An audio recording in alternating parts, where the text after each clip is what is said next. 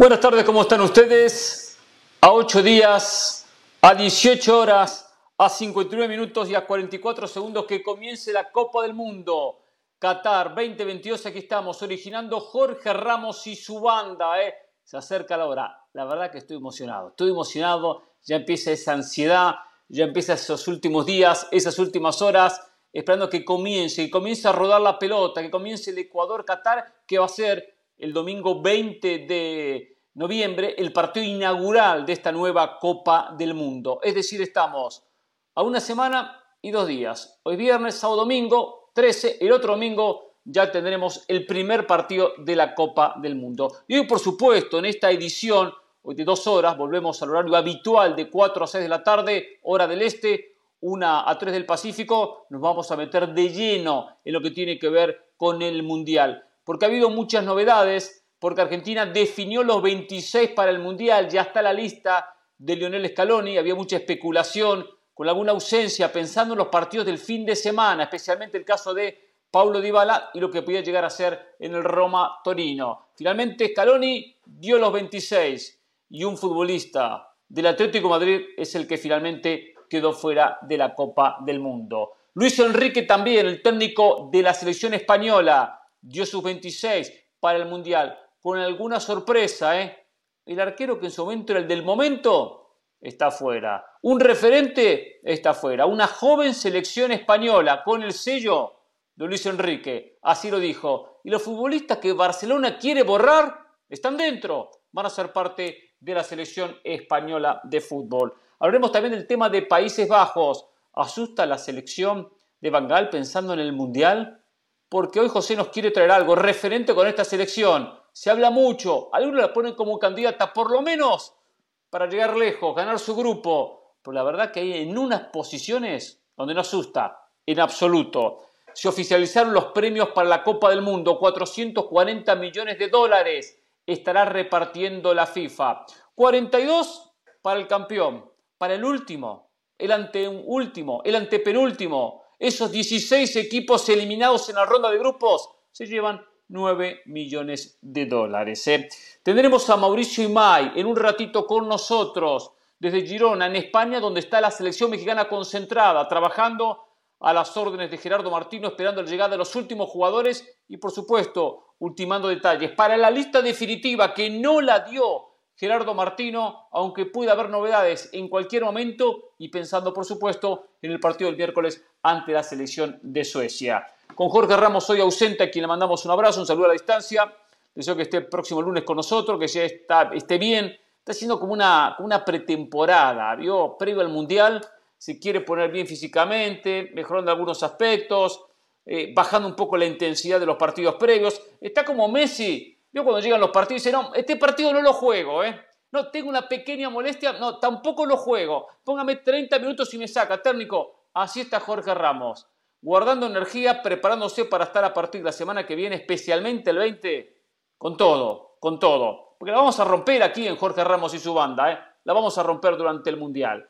Hoy junto a José El Valle, hoy junto a Carolina de las Alas, hoy tres horas con mucho análisis y seguramente, seguramente mucha polémica, conociendo a mis dos compañeros, especialmente, especialmente a Del Valle.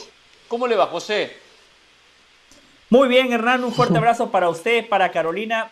A mí la información que me llegó es otra, Hernán. Jorge vio la convocatoria de Portugal y empezó a temblar. Vio cuando usted oh. colitis nerviosa, colitis nerviosa, esa es la palabra técnica, la palabra que utilizan los especialistas. Cuando llegó al final y vio a CR quinto mundial. Ahí Jorge dijo, no, no estoy disponible, prefiero aguantarme para estar bien y tenerles una gran cobertura en el Mundial de Qatar. Esa fue la información que a mí me llegó, Hernán. Un abrazo para todos. Yo pienso que puede preocuparse por Joao Félix, por Bruno Fernández, por este joven del Benfica, ¿no? Por Ramos, Gonzalo Ramos, pero pensar en CR7 y ya no hace goles, no, no creo, no creo. ¿Cómo le va, Carol? ¿Qué tal? ¿Cómo estás? Nada, muy bien, la verdad que sí, contando las horas, los minutos, los segundos para el comienzo del Mundial. Estaba leyendo un artículo de Jorge Valdano que es muy bueno para escribir, para describir, y decía que el Mundial trae la incertidumbre, ¿no? Que es la mezcla entre el miedo y la ilusión. Y yo creo que eso es lo que describe perfectamente lo que la gente está viviendo. No en mi caso, no tengo una selección que me represente, pero sí, igual uno tiene y vive esa incertidumbre porque quiere que le vaya bien a Sudamérica, porque está la expectativa de lo que pasa con, con Messi, porque hay morbo a través de lo que puede pasar con Cristiano Ronaldo.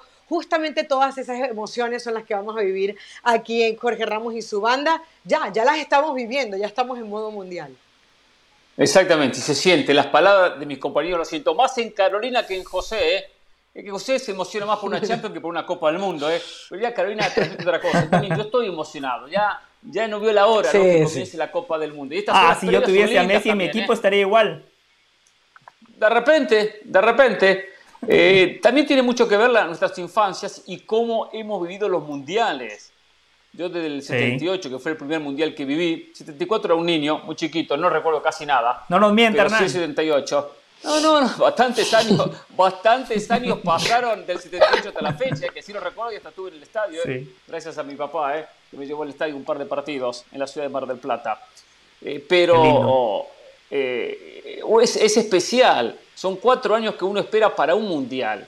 A mí me genera algo especial para el mundo. No hay evento en el mundo ni a nivel club, ni a nivel selección que me genere o que me genere una Copa del Mundo. Yo disfruto mucho el Mundial. Después sí, hay un momento donde llega el golpe, la eliminación, cuando uno queda, cuando Argentina queda en camino, es verdad, y uno lo sufre.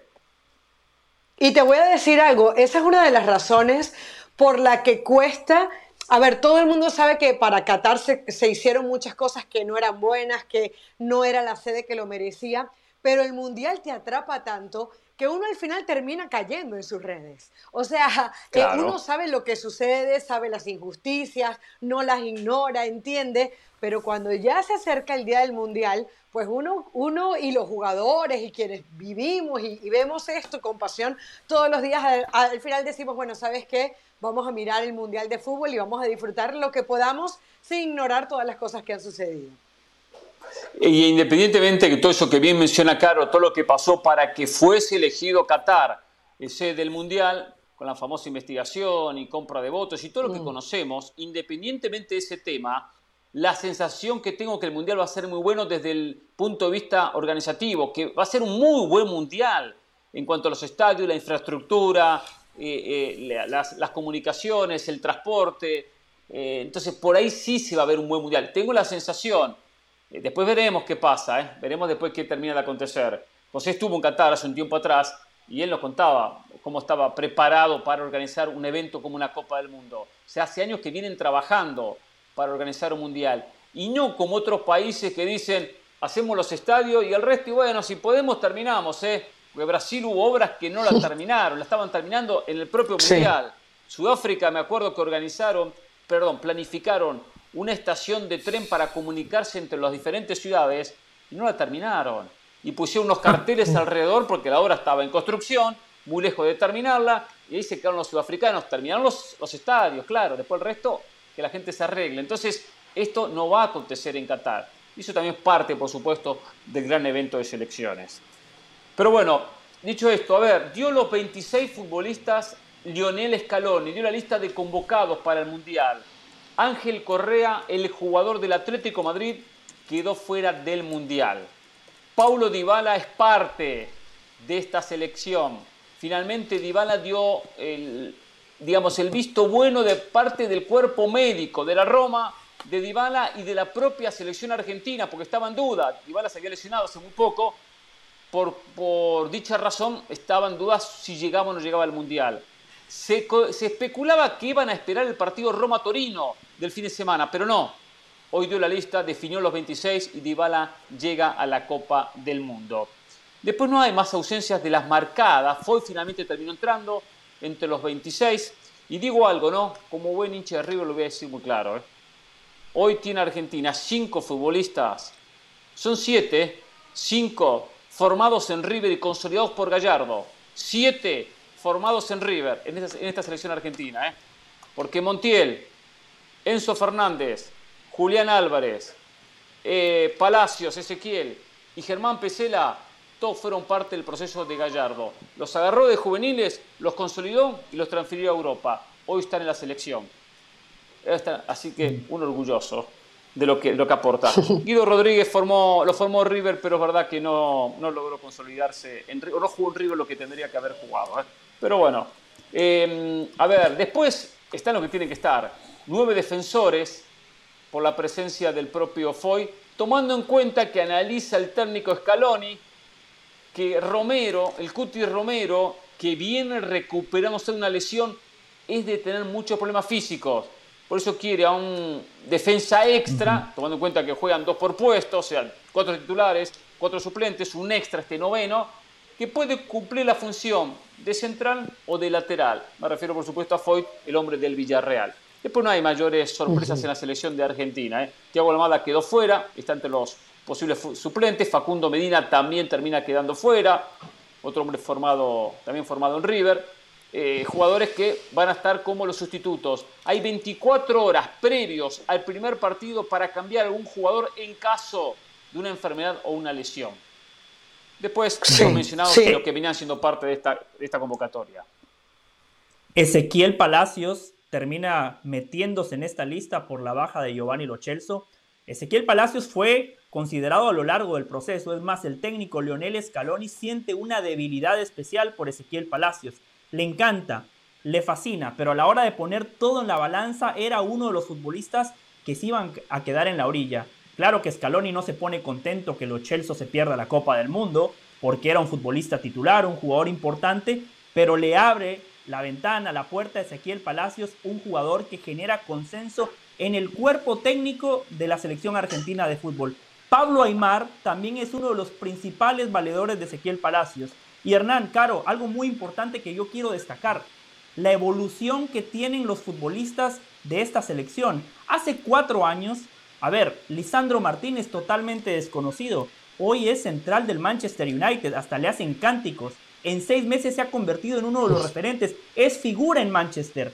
Cuti Romero, Cuti Romero jugaba en Italia, nadie lo conocía. Hoy central del Tottenham y pagaron una millonada por él. Y así podemos seguir nombrando futbolistas que han tenido una evolución. Eso yo lo valoro mucho del futbolista argentino y del futbolista uruguayo, que siempre van en línea ascendente. El brasileño, por ejemplo, desde muy joven es crack, pero después le cuesta sumar, le cuesta seguir escalando. Muchos de ellos todo lo contrario. Eh, los Robinho, los Ronaldinho tardan muy poco en la élite. El futbolista argentino por esa disciplina termina evolucionando. Por eso, Hernán, yo una vez les dije que esta selección parecía Paraguay con Messi. Hoy cuando uno empieza a ver los nombres y dónde juegan y el momento en el que llegan, esta selección llega muy bien a Qatar.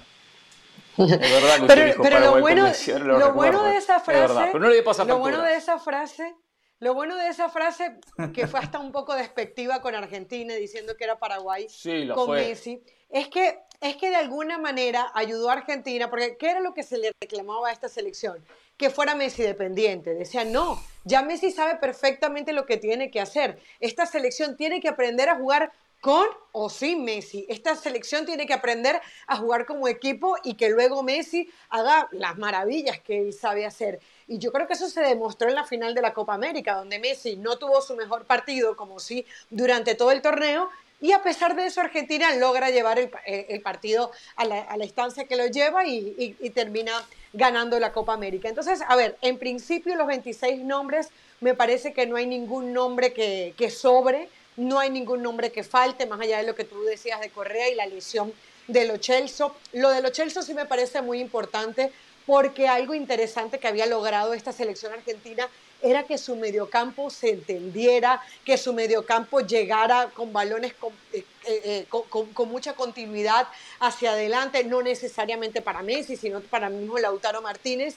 Y Lo Celso me parece que venía siendo parte importante de eso. Ojalá que un Rodrigo de Paul esté en plenitud de condiciones, que un Ángel Di María esté en plenitud de condiciones, porque cuando vimos que Di María, que De Paul estaban entre algodones, bueno, eh, fue agarrarnos la cabeza por, porque de alguna manera veíamos que se desintegraba ese mediocampo de la selección argentina. Argentina, si logra mostrar el fútbol que jugó contra Italia, si logra mostrar ese fútbol en equipo que depende más de lo colectivo que de las individualidades, más allá de lo que pueda hacer Messi, puede ser un gran protagonista sin ninguna duda. Seguro, tiene la obligación de hacerlo. ¿eh? Y quiero hablar del tema obligación de Argentina, de Brasil y de América. Quiero hablar sobre ese tema después de la, después de la pausa. Muy bien. Sí le digo algo, algo de Argentina. Sacando a Messi, el resto tiene un muy buen suplente. Argentina no cambia demasiado entre un titular y un suplente. Hay una diferencia, sí, hay una pequeña Mm. diferencia. De repente un más grande en unos casos, menores en otra. Pero sacando el caso de Messi, el resto, uno pone uno, saca al otro y no, y no se va a ver tanta diferencia. Eh, más el colectivo, que ese peso individual que en su momento lo tenía con ciertos jugadores. Como el caso de Higuaín. Agüero, Di María. En su momento, hoy no se va a notar tanto Y- si juega y Tagliafico, si Hernán- juega Acuña, si juega Molino, si juega Montiel, si juega Palacio, si juega Enzo Fernández. Se- No se va a notar tanta, tanta esa diferencia. Mm. Y ahora que usted tira algunos nombres, nombres del pasado, sabe que Scaloni también le imprime su sello a esta convocatoria. Si usted analiza, Argentina no tiene un 9 puro, no tiene un 9 nominal, una selección que históricamente ha tenido a un Batistuta, a Higuaín, que usted recién lo mencionaba. Lautaro Martínez es 9, pero muchas veces juega al lado de un 9. Eh, Julián Sí. Álvarez es 9, sí, pero muchas veces termina jugando al lado de un 9, especialmente en el Manchester City de Pep Guardiola. Tiene jugadores que pueden cumplir múltiples funciones dentro de una cancha. Sí, sí. No, y lo del 9 es verdad. Te tengo una No, no, no, pregunta. con el- con el Te tengo una pregunta, con el Pereira. clásico referente de, de, de- de 9, estilo, o sea, estilo Lewandowski, estilo Haaland, no, no tiene ese, tipo de 9, sino otro, otro 9 que entra más en el juego, juego asociativo con los compañeros. Eso es verdad, que pueden jugar perfectamente, como lo hace Lautaro con, con, con Lukaku, como Lukaku de 9, o como bien dice José lo de, lo de Julián Álvarez, que es 9, pero puede jugar al lado de 9 perfectamente porque lo hacía en River o lo hace en, la propia, en el propio City, ahora al lado de Haaland, o a veces lo termina reemplazando. Sí, Carol.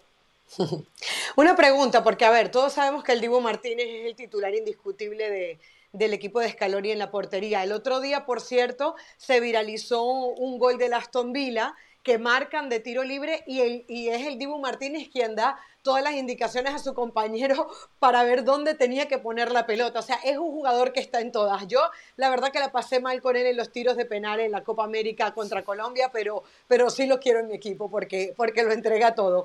Pero eh, entre, entre Rulli y Franco Armani, si, si sucediera algo, ¿quién es el titular ahí? Porque yo no veo un titular claro entre ellos dos. O sea, O sea, un, que un sería primer suplente claro suplente. dos. sí, Ajá. la sensación Armani. Armani. Mm, Armani. No eh, bueno, esa, si, si es su, si es su opinión, Hernán, la respeto. La información No, ante la la, de pregunta Scaloni. de Caro. Claro, Sí, pero ah, no no, la de Scaloni antecedentes, Rulli. ¿eh? No, Yo basado no, no, no, olvídese de antecedentes. los antecedentes. Hoy por información, ¿cómo que les no? digo, información, información de nuestros compañeros de ESPN Argentina que ya están en, en tierras asiáticas. Hoy, en caso de que algo le pase al Dibu Martínez, Jerónimo Rulli sería el titular. Información de nuestros Mm, yo compañeros tengo de dudas. ESPN Argentina. Está bien, pero todo eh, entra dentro de la especulación, porque no creo que lo haya dicho Scaloni. Estamos dentro de la especulación. Llegado el caso habría que ver. No. La sensación que es, que es Armani. Armani lo dijo en su momento Scaloni, es el titular de Argentina. Llega el momento que se lesiona y entra el Dibu Martínez. Y el Dibu después se apoderó del puesto. Y bien ganado es el mejor, ¿eh? sin dudas, es el mejor de Argentina Sí. en ese puesto. Pero nunca dio una sensación que Rulli le había quitado el puesto a Armani. Y ahí, bueno, habrá que, que ver si de repente cambió en la forma de pensar del propio Scaloni. Eh, pero Sí. eso es lo que, uno, lo que uno analiza, un poco de acuerdo a las convocatorias o las ausencias de uno u otro partido. Eh, pero bueno, si Dios quiere no va a atajar ninguno de los dos, solo estará atajando eh, el Dibu Martínez en los tres partidos. De repente en el tercer partido, si Argentina llega clasificado, puede que en el tercer partido contra Polonia ponga algunos suplentes y juegue alguno de los dos. ¿eh? Habrá que ver. ¿eh? Quiero irme a la pausa porque al regreso quiero abordar un tema, ¿eh? un tema interesante ¿eh? del compromiso de América. Yo no estoy preocupado por este dominio que ha tenido Europa durante cuatro mundiales consecutivos. Ah, no. Pero a partir del 19 de diciembre me voy a preocupar mucho si el mundial no llega a América. Les explico después de la pausa. Volvemos. La editorial del día es traída a ustedes por State Farm. Como un buen vecino, State Farm está ahí. Hola, soy Sebastián Martínez Christensen y esto es Sport Center ahora. Hoy comenzamos hablando de la Liga Española, dado que el Real Madrid cumplió antes del parate para la cita mundialista de Qatar y derrotó al Cádiz por 2 a 1 con un golazo y una asistencia del alemán Tony Cross. De esta manera el equipo merengue no le pierde pisada al Barcelona y se encuentra apenas a dos puntos del equipo blaugrana. Pasamos a hablar del básquetbol de la NBA porque el Miami Heat tuvo que sufrir. En tiempo extra terminó derrotando a los Charlotte Hornets para propinarles la séptima derrota consecutiva. Jimmy Butler se despachó con 35 puntos, 10 rebotes, 8 asistencias. No ha sido el mejor inicio de temporada para el Miami Heat, que ahora tiene un registro de 5 y 7. Hablamos del gol de grandes ligas porque el estelar abridor Justin Verlander declinó la opción de jugador que tenía con los Astros de Houston que debía pagarle 25 millones de dólares. El derecho de 39 años de edad está más vigente que nunca, ponchando a 185 bateadores en 175 entradas con una efectividad de 1.75. 39 años, sin embargo, busca un contrato más a largo plazo que le pague una mayor cantidad de dinero que los 25 millones de dólares que pudo haber cobrado, pero él termina declinando. Sport Center todos los días, 1 de la mañana, horario del este, 10 de la noche, horario del Pacífico. Esto ha sido Sport Center ahora.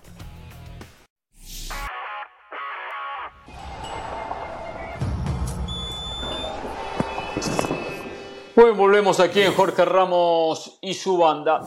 Diciente la pausa quería plantear un tema con esta Copa del Mundo que va dar inicio de aquí a unos ocho días, el domingo 20 de noviembre, con el partido Qatar-Ecuador, que es un mundial que América tiene la obligación de ganar.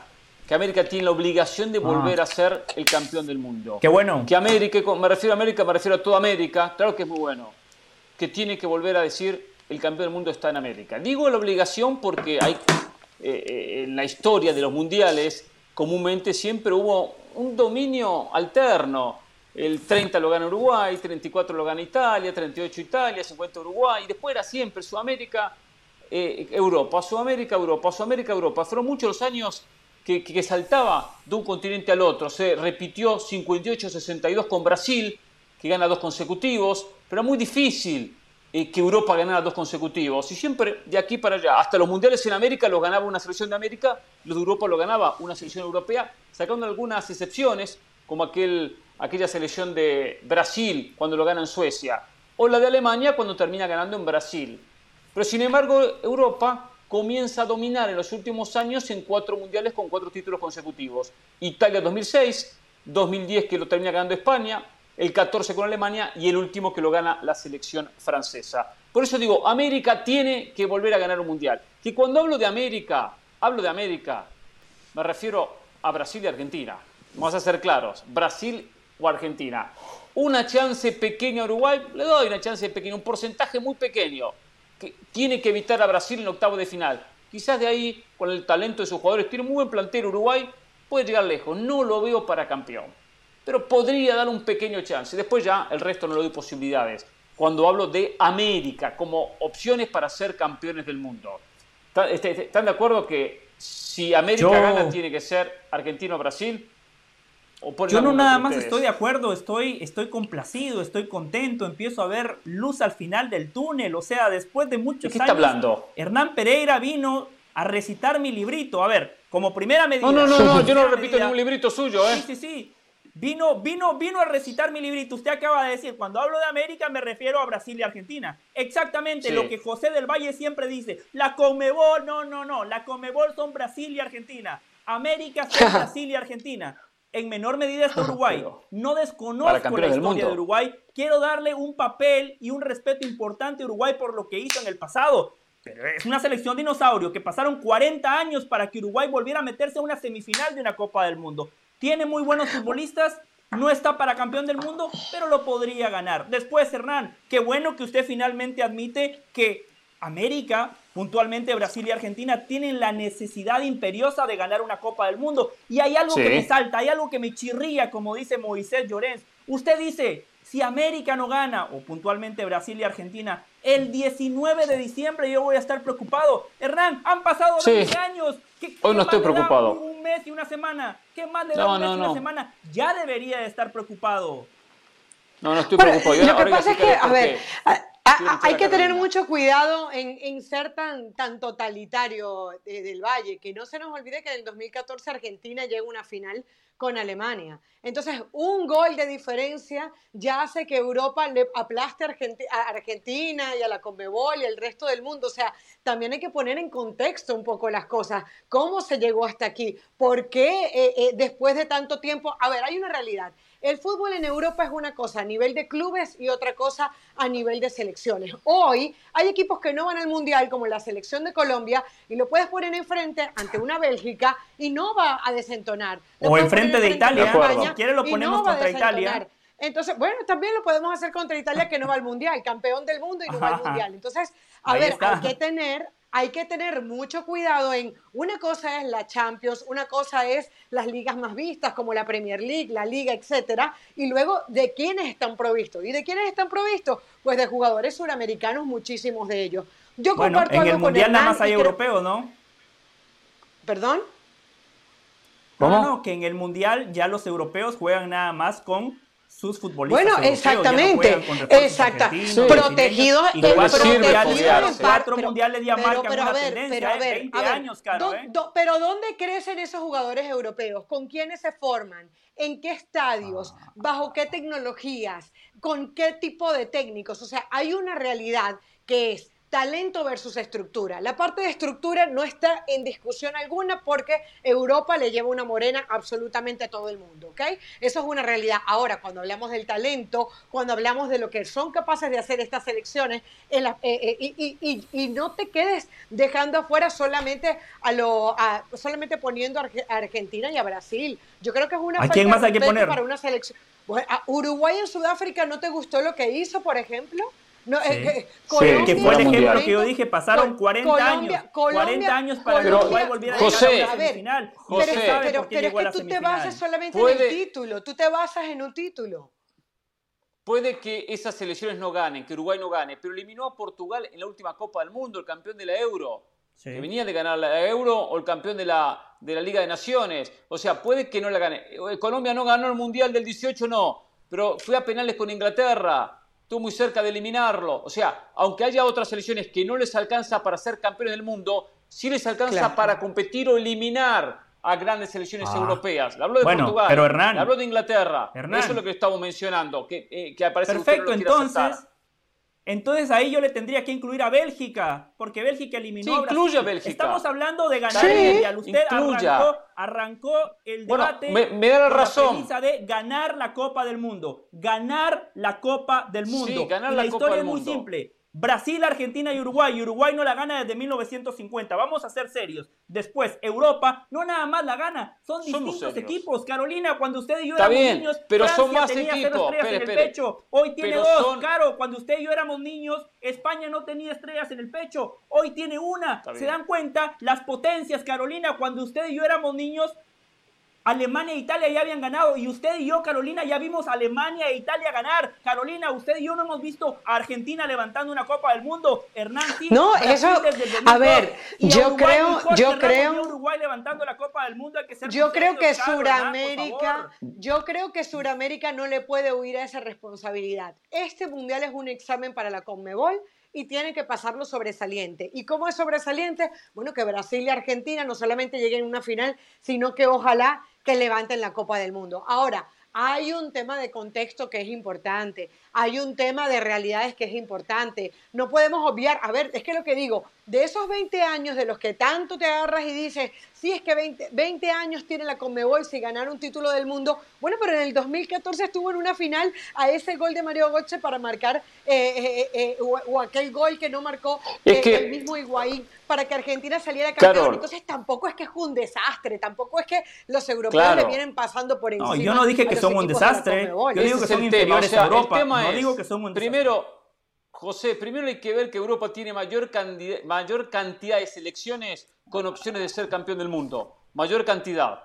Y esa selección de segunda línea que se puede acercar pero que no le alcanza, estilo Uruguay o estilo Bélgica o estilo Países Bajos, lo que era antes Holanda, también tiene mayor cantidad que América. Entonces, de ahí ya tiene una ventaja. Una ventaja. Yo lo que quiero mostrar es lo siguiente.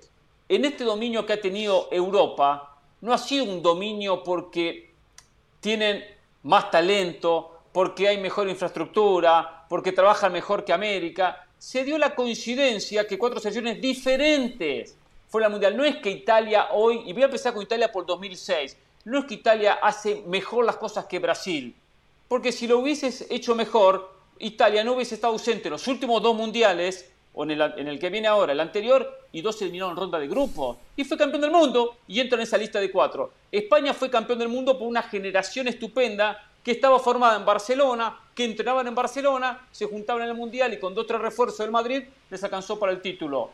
Pues no es que, que Europa descubrió algo que América no descubrió, se dio esa coincidencia. Alemania siempre es competitivo, bien o mal siempre está cerca. Francia tuvo una gran generación que se apoya ahora de jugadores africanos, ¿eh? de jugadores africanos. Y sumado a lo que es el, talento, el talento y la formación de, Europa. Lo que quiero decir que no es que, que Francia le sacó años luz o, o, mismo España, Italia o Alemania a Brasil o Argentina. El nivel sigue siendo muy parejo. La coincidencia que ganaron ellos. Pero hubo cinco campeones del mundo, los últimos cinco diferentes, diferentes. Brasil y después los cuatro europeos. Sí, Carol. Hernán, pero hay algo en lo que yo sí no estoy de acuerdo. Yo no creo que sea tanta coincidencia. O sea, yo sí creo que los europeos vienen haciendo, no todos, pero vienen haciendo cosas bien. El caso de los españoles, el crecimiento de los españoles. Yo, diría quiénes, Carol. Yo te diría a nivel de liga. Está bien españoles. ¿Cómo, ¿Cómo, que a nivel de.? Bueno, el caso de los españoles. No, no, no, ahí yo pregunto. O sea, hoy vemos. Hoy vemos técnicos españoles donde antes no los veíamos. Hoy vemos que las categorías. Hoy España. Eh, eh, hoy esta España juega lo mismo o intenta jugar lo mismo que jugaba en el 2010. Es decir, España hizo su escuela, definió a lo que quiere jugar y hoy le irá bien o le irá mal, pero ya sabemos a lo que quiere jugar, sabemos que se parece más o menos o pero eso no lo discuto, Carol. España bueno, pero eso es evolución y eso es parte de lo que te lleva al éxito. Pero la evolución para acercarse a Brasil, Argentina, Alemania, Italia o a Francia, eso fue lo que logró España. De ser una selección del montón que, pasaba pena, me acuerdo la, la selección del 94 con Salinas como centro delantero y lo criticado que era, que tenía un solo delantero, el resto era un desastre, cuando pierden con Italia aquel partido de octavos o de cuarto de final. Italia era eso, eh, España era eso, España no llegaba nunca a nada y logró en los últimos tiempos sí acercarse a ese grupo privilegiado. Pero yo lo que digo es que no, no demuestra España que es más que Brasil. Por más que fue campeón del mundo y Brasil no fue. Ah. España no demuestra solo, ser más solo que un par de cosas. Por más que fue campeón del mundo y Argentina no lo fue. Eso es lo que digo. Un par de cosas, ¿eh? que yo diga que Europa es más que América o puntualmente que Brasil y Argentina, no por eso digo que son un desastre como ustedes lo quieren caracterizar. Yo tampoco hablo de una diferencia de años luz, pero no puede ser una coincidencia cuando Alemania Argentina la tiene de hijo. Alemania, Argentina la tiene de hijo. No puede ser una coincidencia que Brasil, una potencia, en los últimos cuatro mundiales fue eliminada por cuatro selecciones europeas. No es una coincidencia. Hoy en Europa. pero el, resto, no participa a ese nivel, ¿eh? Pero te contradices del Valle. Del Valle te contradices. Sí, sí, el futbolista, de, Europa hoy es tan talentoso como en América, salvo, los Messi y los Neymar. Pero, tácticamente físicamente, inteligentemente, la toma de decisiones, de la, cual, Hernán Pereira habla tanto, en ese contexto y en esa preparación global, el futbolista europeo es mejor. Y como colectivo, las selecciones de Europa juegan mejor porque no dependen nada más de la individualidad. Es que el éxito de Argentina y Brasil a lo largo de su historia se debe a individualidades. El éxito de Europa se debe a colectivos. Esa es la gran diferencia y el fútbol es un deporte en conjunto. Vale, vale, vale, No, no, a la pausa, Carol, y seguimos la pausa. Seguimos la pausa tema. Sí, sí, sí, sí. Por favor. ¿Cómo? ¿Cómo? La de José del Valle. Volvemos en Ramos y su banda.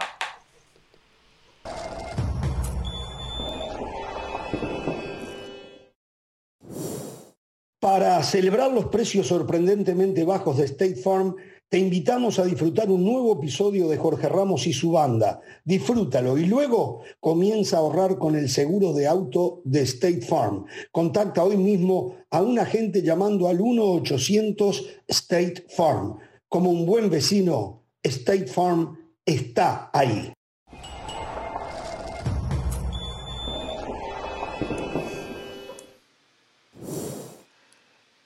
Quiero en este tema desglosar un poquito lo que decía del Valle, de este dominio de equipos europeos. Para José ha habido un crecimiento de Europa o una formación en Europa o momentos de los jugadores en preparación superiores a los de América. Yo no estoy de acuerdo en eso, no estoy de acuerdo en eso. Eh, Carolina no me quedó claro si piensa que Europa hoy está eh, por encima de América y me refiero en aspectos no quizás en el talento, sino en formación, en aspectos tácticos, en aspectos físicos, en aspectos metodología de trabajo, que lo lleva a Europa hoy A, decir por eso han ganado cuatro mundiales consecutivos. Sí, sí, a ver, yo lo que creo es que, hay una cosa, yo creo que hay una cosa que no podemos desconocer y es que Europa ha crecido más a nivel de todo, a nivel de torneos, a nivel de infraestructura, a nivel de muchas cosas. Ahora, yo pienso que el talento suramericano no está por debajo del talento europeo. Creo que si nosotros comparamos jugadores, a ver, un Messi, eh, eh, el mejor jugador de Sudamérica hoy, ¿quién es? Messi, es Neymar, comparémoslos con un Haaland que ni siquiera va a ir al Mundial de Fútbol. Haaland es físico, Haaland es portento, Haaland es gol, pero no necesariamente es todo ese talento que rodea al fútbol suramericano. Eso lo sigue teniendo Suramérica y para, para mí ahí con eso no alcanza. Es, es mucho más. Pero eh, es, cierto, hasta ahí te reconozco. pero, te reconozco. Se ha conformado Suramérica con eso y ha dejado de crecer muchísimo. Conmebol en su momento ha vendido de manera exageradamente barata a sus jugadores, han hecho la corrupción que ya todos conocemos que, que han hecho y no han, y no han crecido a nivel este, institucional. Todo eso se termina pagando en la vida. Ahora. Está bien, pero hay un tema importante. Entiendo que hay problemas en la formación y todo eso, pero los jugadores que están en el Mundial de Brasil, de Argentina, están en Europa y, juegan, son titulares. Y, están en equipos importantes, algunos más, otros menos, por supuesto. Digo, Argentina de una convocatoria de 26, 25 juegan en Europa. No es que no juegan en Europa, que no pertenecen a esas grandes ligas. Uno solo es de Argentina, que es Franco Armani, el arquero de River. El resto todos están en Europa. A ver, ¿cuáles son las, circunstancias que, nos daba José del Valle? A ver, José, ¿cuáles son los puntos que él, él piensa pero, que por solamente Europa hoy más que América? Hernán, a ver, termina. Hernán, yo quiero terminar algo. Yo quiero terminar algo. Yo con lo que no estoy de acuerdo es cuando José del Valle trae palabras como Alemania tiene de hijo Argentina. O sea, esa, eh, para mí esas son las frases que no tienen cabida en el fútbol de hoy. De acuerdo. En el, fútbol de hoy. O sea, Alemania tiene mm. de, de, hijo Argentina, no lo tiene de hijo. Llegar a una final y ganar por esa diferencia no es tenerlo de hijo. O sea, luego que pueda... Carolina que pueda haber alguna diferencia. Inglaterra, que tiene la, la, Premier League. Esas son las frasecitas del Valle. Pero bueno, no pasa por Esas son las frasecitas. Entonces, ahí es que hay que tener cuidado. Sobradoras del Valle, Solo para que, que las conocemos en este programa. Sí, pero es que no pasa nada más por la final de 2014, Caro, se olvidó del 4 a 0 en el 2010, se olvidó que en penales no Alemania también eliminó a Argentina en el 2006. Son tres, Caro, tres mundiales seguidos. Por eso lo tiene, dijo, es más, a un amigo alemán yo le dije, en abril cuando te toque hacer los taxes, reclamar Hernán Pereira como dependent. A mí no, a mí no me causa gracia su, su, bromita. Porque acá estamos para, analizar, no para estas bromitas baratitas. ¿Qué pasaría entonces con Argentina y unos cuantos, todos los hijos que tendría repartidos por el mundo, eh? y ni hablar de, de ah, América? y, y, ni pensar, y ni pensar en Guatemala, por supuesto. Eh. Bueno, Reclámelos, no hay problema. Pues ya está, no voy a entrar en eso, no voy a entrar en eso más, no voy a entrar en eso, no me calienta entrar en eso. Por favor. A ver, yo quiero que me repita, pero punto por punto, esos conceptos que dio haciendo referencia a que por qué Europa para José estaba por encima de América. ¿Cuáles son los puntos? Perfecto, Hernán. Uno. Cuando repasamos los últimos mundiales, es muy difícil encontrar la gran figura de esas selecciones de Europa que ganaron la Copa del Mundo. La ganaron por su colectivo. Italia, España, Alemania y Francia. ¿Tienen muy buenos futbolistas? Sí, pero el fuerte era el colectivo. Segundo, el futbolista de Europa España tenía, España tenía una generación bárbara. No, no, no, no. Ahí se tuvo que discutir. Francia tenía tremenda selección. Tiene tremenda selección Francia. Ya Correcto. Con Mbappé, Mbappé, ya de por sí en el último mundial. Sumado el medio campo que tenía con Pogba, con Kanté. Si un medio campo espectacular, no me venga a decir que solo era el colectivo. Había un talento individual en Francia. Sí, pero España, a lo que voy, España del 2010 también lo tenía. Con Barcelona a como lo que voy, como base. Por supuesto, estamos de acuerdo en ese punto. Yo lo que le digo es, si usted me tiene que nombrar a la figura de España del 2010, ¿cuál es? Es difícil. Usted me dice, ¿cuál es la figura de Brasil? Es Neymar. ¿Cuál es la figura de Argentina? Es Messi. Hay una diferencia muy importante entre el número uno y el resto. En Europa son todos muy buenos futbolistas los que usted acaba de nombrar, pero todos son parte de un gran colectivo. Segundo, técnicamente lo que decía Caro, Para mí hoy el futbolista de Europa es tan bueno como el de América, algo que no pasaba antes. Después sí están los Messi y los Neymar, que esos no tienen comparación. Esos dos genios están por encima del resto, por eso los separo. Pero después usted hace una comparación de cualquier futbolista de esta convocatoria de Scaloni, lo comparamos con cualquier jugador de Francia, de Alemania, Europa compite con cualquiera y en muchos casos los termina superando. Los termina superando. Pero, pero, y está bien, entonces si, compite, no, no, no, no, pare ahí, pare ahí. Si Europa compite con América, usted está poniendo América por encima. Que Europa llega y alcanza América. Lo cual no está demostrando que Europa está por encima de América. Me está diciendo que Europa compite con América, que llega al nivel de América. Perfecto, la compro, la compro con las nuevas figuras. Entonces el nivel es parejo. No hay una diferencia a favor de Europa que diga, no, Europa está por encima de América. Están en el nivel parejo. Próximo punto. Yo, no, yo nunca hablé de años luz de diferencia, como usted lo quiso caracterizar en el último segmento. Yo lo que digo es que la palabra es un deporte colectivo. Usted no me dio ningún argumento para mostrarme, pero Argentina, Brasil y el resto ah, trabajan ¿Quiere que le dé un argumento sólido? Cuatro mundiales seguidos los han ganado. Ese es el principal Pero esa, esa es la estadística pero esa la, por eso, cuando, cuando lo apuro, al rincón, no se determinan los conceptos y empieza a los cuatro mundiales seguidos. Cuatro mundiales seguidos que fueron, no, no, no, escuche bien, cuatro diferentes selecciones de una confederación que tiene más de 50. Por lo tanto, tiene mayor cantidad de equipos con opciones de campeón. Mucho mayor cantidad. Ah. América tiene dos posibilidades y si quiere tres con opciones de título. Entonces también hay una matemática simple. ¿eh? Si usted me pone 6, 7 por un lado contra 3 del otro, porque no mencionamos Inglaterra, ¿eh? Inglaterra está en una selección competitiva. O, a Bélgica. Perdón, cuando usted habla de América, tienen que incluir a toda América, ¿eh? No es mi culpa que los de la CONCACAF sean un desastre. Si va a hablar de América, porque usted lo empezó el segmento así hablando de América. A toda América. Bueno, incluye a la, a la CONCACAF también, pero, incluye al resto de la Comebol que nunca dan, pie con bola. Estamos hablando, primero yo dije, y bien claro eh, eh, eh, presenté el tema. Primero hablamos de candidatos a, título. Les pregunté a ustedes, ¿qué países ponen en esta lista de candidatos? Brasil, Argentina y algún otro. Yo mencioné menor porcentaje Uruguay. Pero eso fue una cosa de todo. Yo no escuché que usted mencionara a México, ¿eh? ni que mencionara a Estados Unidos. No venga a subir ahora las elecciones que no tienen nada que ver. Quiere meter ahora a Costa Rica. Quiere meter a Costa Rica para tener la razón. No ninguno y no me dio ninguno para decirme que Europa está por encima, que está por encima de América. Bueno, y su argumento, es que Europa gana por casualidad. Tremendo argumento. Sí, sígale mintiendo a la gente. que ahí vino una rotación de campeones y Europa, por los motivos que le mencioné, ganó. No porque tenga mejores formadores, porque tenga por la mejor infraestructura, que la tiene la mejor infraestructura, ¿eh? la tiene, pero también Estados Unidos tiene mejor infraestructura que América, ¿eh? Pero en América los jugadores salen, salen en el barrio, salen en las canchas, salen en los potreros, salen en las calles y ahí se desarrollan como jugadores. No hay que tener tampoco excelentes canchas como tiene Estados Unidos para después los jugadores estar en su casa jugando al PlayStation, ¿eh? Ojo con eso también, ¿eh? Ojo con eso. Sí. Ahora, Hernán, yo, yo, creo que todos los tres lo que sí vamos a estar de acuerdo es que es la hora de la Conmebol. O sea, es la hora o nunca sí, la obligación, sí. para la Conmebol para la Conmebol, por obligación, para que se acabe esta hegemonía, porque además tampoco se ve un gran rival. Eh, eh, a ver, Francia por nombres, por plantilla, por ofensiva, con Mbappé, con Dembélé, con Griezmann y con Benzema, parece un equipo muy poderoso, pero lo que hemos visto de Francia últimamente nos hace pensar que es un equipo alcanzable, al cual una Argentina le puede ganar, a la cual una Brasil le puede ganar. Dadas esas circunstancias, yo creo que es la, oportunidad de oro para que Argentina y Brasil traten de levantar e, ese campeonato del mundo sí o sí. Sí, de acuerdo, de acuerdo. Por eso, y acá no me convenció José Valle en absoluto, no demostró que Europa sea, sea superior.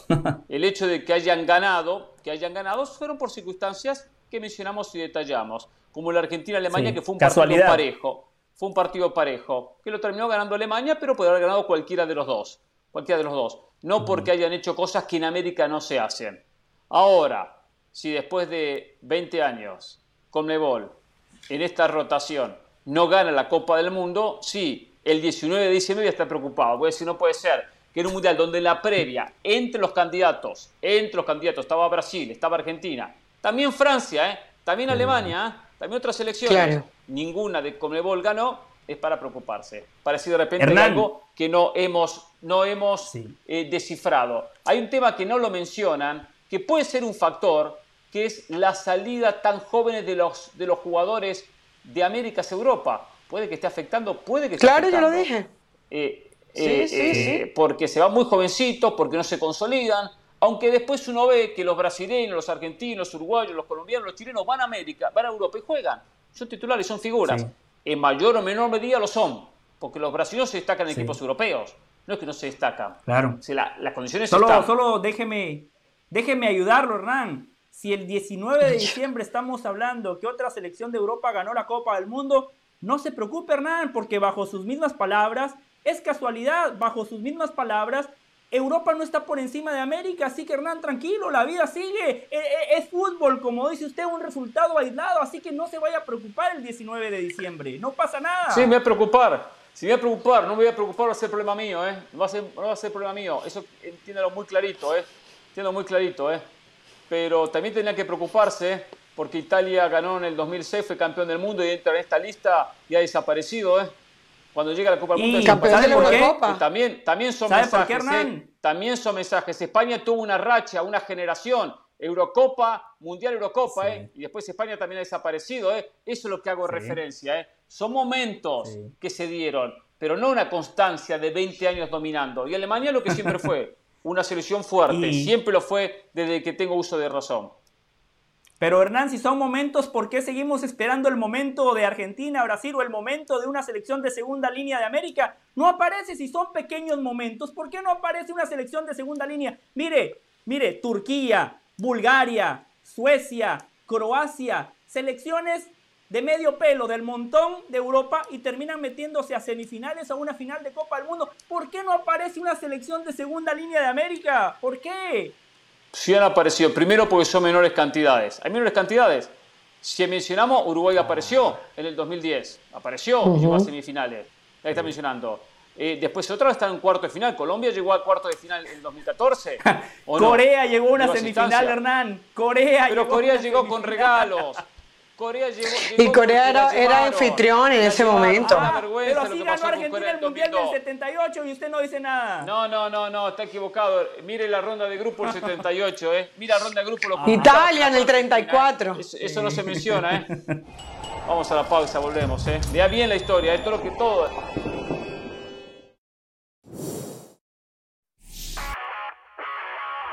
Hola, soy Sebastián Martínez Christensen y esto es Sport Center ahora. Comenzó la décima jornada del fútbol americano de la NFL con triunfo de los Carolina Panthers sobre su rival divisional, los Atlanta Falcons. El corredor Donta Foreman tuvo un verdadero partidazo con 31 acarreos para 130 yardas y un touchdown. La defensiva de los Panthers, a la vez que venía de una pésima actuación ante los Cincinnati Bengals, se redimió con creces.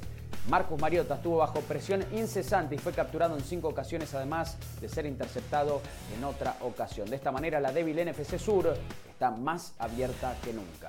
Hablamos del básquetbol de la NBA porque aún sin Kristaps Porzingis, los Washington Wizards derrotaron a los Dallas Mavericks ¿Cómo lo hicieron? Con una actuación descollante de Kyle Kuzma, quien anotó 36 puntos y terminó bajando 11 rebotes. Curiosamente, en la segunda derrota consecutiva para el conjunto de Dallas y apenas la segunda ocasión, estos últimos dos partidos en los cuales el esloveno Luka Doncic no supera los 30 puntos en lo que va de la temporada. Finalizamos hablando del Mundial de Fútbol porque Luis Enrique presentó su lista de 26 jugadores para el seleccionado de España. Quizás llame la atención que no están presentes los arqueros David De Gea ni Kepa, tampoco presente el central Sergio Ramos, quien sí ha sorprendido a muchos es la presencia del delantero del Barcelona Ansu Fati. España comparte el grupo E junto a Alemania, Japón y Costa Rica. Sport Center todos los días, 1 de la mañana, horario del este, 10 de la noche, horario del Pacífico. Esto ha sido Sport Center ahora.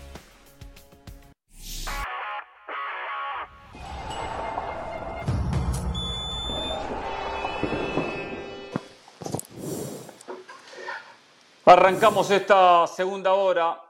Arrancamos esta segunda hora aquí en Jorge Ramos y su banda, ya acercándonos a lo que va a ser de aquí a una semana y días el comienzo de la Copa del Mundo. El domingo 20 de noviembre con el partido Qatar ante Ecuador. Vamos en su momento a desglosar, a analizar en las clases tácticas lo que esperamos de Qatar, lo que esperamos de Ecuador en la Copa del Mundo. Pero ahora, como lo ven, Muy bien. hacemos contacto con Mauricio Imay. Me especulo, pienso que a las afueras de la concentración de la selección mexicana de fútbol en Girona, ¿estoy en lo correcto, Mauricio, en el saludo? Correcto, Hernán, correcto. Buenas eh, noches acá en eh, Girona, a las afueras de Girona. Buenas tardes para ustedes allá en, en Miami. Les mando un fuerte abrazo a todos. Perfecto, comencemos con novedades. A ver, ¿qué ha pasado en las últimas horas en la selección mexicana? Eh? ¿Qué tienes para compartir, para contarnos? A ver, el día de hoy llegó el segundo futbolista que milita aquí en el viejo continente. El caso del eh, capitán Andrés Guardado lo hizo a las 2 de la tarde.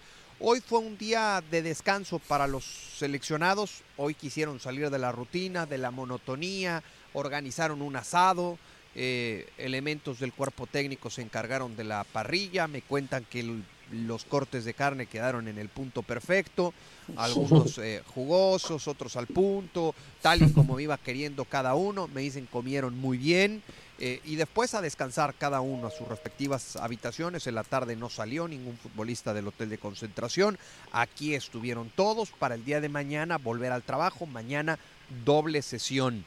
Y eh, la noticia más relevante o la noticia de los últimos minutos tiene que ver con Raúl Alonso Jiménez les puedo confirmar que Raúl Jiménez el día de mañana va a viajar a Inglaterra. Va a ir directamente a Londres para terminar con el tratamiento que venía eh, teniendo con, eh, con, el equipo del Wolverhampton. Lo quiere volver a ver el cuerpo médico de su equipo. Y el domingo por la noche estará de regreso aquí en el hotel de concentración de la selección eh, mexicana, buscando tener minutos el próximo miércoles ante la selección de Suecia. ¿Era tan necesario que, viajara? ¿Era tan necesario que, tuviese que ir a Inglaterra, a Londres, ida y vuelta, con el desgaste que representa las horas de vuelo, subirse un avión, el check-in? Eh, ¿No había otra manera de solucionar este inconveniente? Sí, inclusive mañana va, va, a trabajar muy temprano, a las 7 de la mañana, va a trabajar aquí en el Hotel de Concentración Raúl Jiménez y después se trasladará al, al aeropuerto para hacer el viaje a Londres y sí, sí era necesario porque así lo pidió su equipo y así lo pidió el cuerpo médico del Wolverhampton. La selección mexicana no quiere tener ningún problema con el equipo, han tenido muy buena comunicación a lo largo de los últimos años, yo no te diría los últimos meses, a lo largo de los últimos años, desde el accidente que tuvo, ese golpe en la cabeza con, eh, con David Luis, la comunicación ha sido muy estrecha entre selección nacional y el conjunto del, del Wolverhampton. Ellos tuvieron de buena fe eh, cedieron a Raúl Alonso Jiménez cuando no lo tenían que ceder por, por obligación y estuvo dos semanas en el centro de alto rendimiento rehabilitándose con el cuerpo médico del equipo mexicano. Así que la selección o la gente de la selección se siente con cierto compromiso y por eso le, van a, liberar al futbolista para que vaya mañana a Londres, termine con ese tratamiento, sea evaluado por el cuerpo médico y lo esperan de regreso el, día domingo a más Claro. A ver, eh, especulo con esto, esta situación, a ver si fue más o menos así. Una comunicación entre el cuerpo médico de la selección o el propio Raúl Jiménez con su equipo, con el Wolverhampton, diciendo, estoy bien, me he recuperado, estoy bien y voy a ser parte del Mundial. Que el Wolverhampton diga, mmm, seguro, eh, a ver, queremos verte. Si te damos la aprobación, si te damos el, el visto bueno, juegas el Mundial. Pero no podemos levantar el pulgar, decir que sí si no te observamos, si no pasás por un examen previo. Esta, esta sensación que se manejó de esta manera, tomando en cuenta que muchos pensamos que no llegaba a la Copa del Mundo, ¿puede ser que se dio así, Mauricio? ¿Sabes qué pasa, Hernán? Que sorprendió mucho a la gente en Inglaterra eh, las imágenes del entrenamiento del día miércoles, Gabriel. Si me ayudas ahí un poquito con la fecha. Sí, miércoles. El miércoles eh, hubo entrenamiento a puerta abierta, perdón, pero ya, ya no sé ni en qué día vivo. Eh, hubo un entrenamiento a puerta abierta, pudimos ver todo el trabajo de Raúl Alonso Jiménez y eso al parecer inquietó un poquito a la gente del Wolverhampton, como diciendo, eh, a ver, con nosotros no estaba llevando esa, esa intensidad y no queremos que corra mayor riesgo el futbolista. No se preocupen, véanlo ustedes y, y, dense cuenta que no estamos, no estamos acelerando ningún proceso y que el futbolista está apto para hacer eso. Eh, así que no habrá, no debe tener mayor problema Raúl Jiménez en esta última evaluación por parte del cuerpo médico del Wolverhampton. Tendrá que regresar aquí el domingo porque es un futbolista solicitado por una selección que va a participar en Copa del Mundo. El domingo a mí me dicen eh, es la fecha es la fecha límite que tienen los equipos para ceder, para liberar a los futbolistas convocados y Raúl Jiménez tendrá que aterrizar aquí a más tardar, a más tardar el domingo por la noche para trabajar el lunes por la mañana y seguir preparándose para el compromiso de Suecia. Es muy importante para Gerardo Martino y este cuerpo técnico, evidentemente con el alta médica, eh, que tenga minutos en el partido del próximo miércoles. Hernán, solo una cosita. José, eh, para Mauricio. Sí, sí, Mauricio. El Wolverhampton lo hizo todo bien. Sí. No como el Sevilla, que claramente quiso perjudicar a México para favorecer Claro. a Argentina. Avísele a la Federación Oh. Mexicana de Fútbol que le manden, que le manden una carta al Sevilla quejándose por qué, por qué en el partido contra la Real Sociedad de ayer, en el partido de Copa del Rey de este fin de semana, Sí. el técnico argentino Jorge Sampaoli le dijo al Papu Gómez y Acuña, no se preocupen, repórtese con la selección. ¿Por qué Sampaoli no le dijo nada a Montiel Sí. que el fin de semana contra el Betis Qué- se qué- hizo qué disparate, Y a es México con disparate el Tecatito. Corona no le dieron permiso. Mauricio Más, yo estoy aquí para defender la verdad. Por favor, Sí. Dígale a la Federación Mexicana Eso de no Fútbol que le Sí, manden ensuciar una la cancha. Sevilla y yo la José. firmo. Ensuciar la cancha. es. José, pero Qué hay bárbaro. peso. Eh, la la camiseta argentina tiene, tiene más peso. Eh, te mando un abrazo, José. Y, y yo no, yo, yo no voy a decir que el, que el Sevilla le está jugando una mala pasada al- a, a la selección mexicana, pero por favor, o sea, eh, San Paoli el técnico, dos seleccionados en su equipo, los dos son Claro. liberados de los últimos dos partidos, el lesionado, el mexicano que tuvo dos meses, dos meses para, para ir dos semanas, no le pedían más tiempo, para ir dos semanas a la Ciudad de México, continuar con su rehabilitación, inclusive con un propio doctor del Sevilla, lo Claro. con los brazos abiertos en el centro de alto rendimiento y dijeron no. Bueno, en un principio ni contestaron.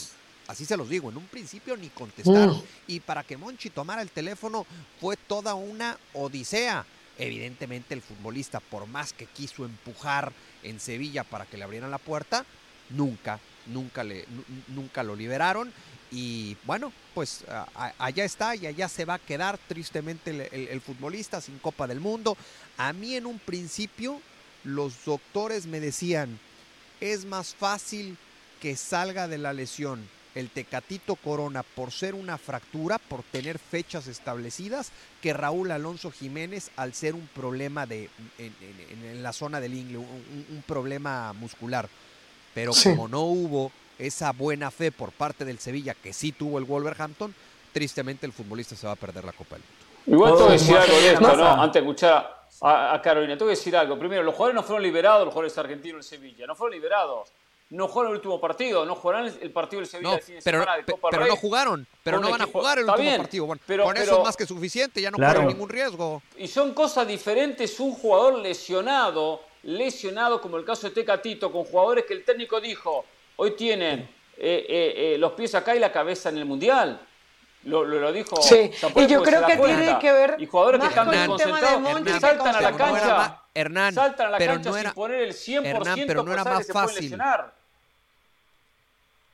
Hernán, pero no era más fácil decirle al jugador que estaba lesionado, que sabías no iba a poder tener minutos, que pudiera viajar a México dos semanas. Sí, eso que sí, yo eso no lo a cuestiono. futbolistas que son de tu plantel titular que no jugaran, cuando el propio Sí. Sampaoli hace una semana dijo que contra la Real Sociedad era como una final de Copa del Mundo por Claro. la situación que vive su equipo.